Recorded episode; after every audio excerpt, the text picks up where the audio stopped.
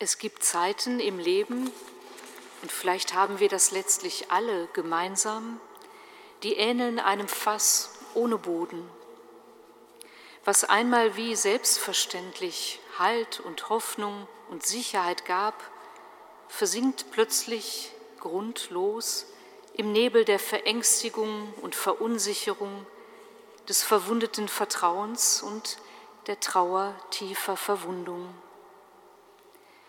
Den Jüngern und Jüngerinnen Jesu ist es so ergangen.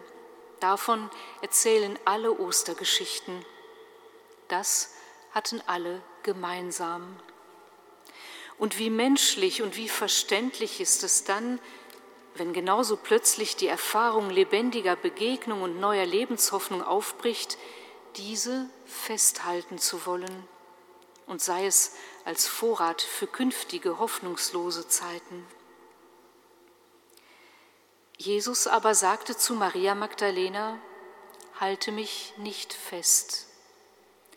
Den Auferstandenen hält nichts und niemand fest, auch nicht der Stein, der das Grab verschlossen hatte.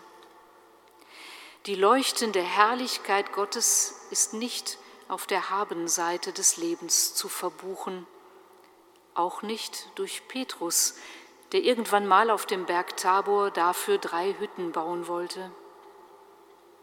Ostern ist nicht das Fest des Begreifens und noch weniger des Besitzergreifens, denn wer das Feuer festhalten will, verbrennt sich die Hände. Ostern ist das Fest derer, die sich gehalten wissen von Christus, dem für immer Lebendigen, dem für immer uns zugewandten und Liebenden, komme, was wolle.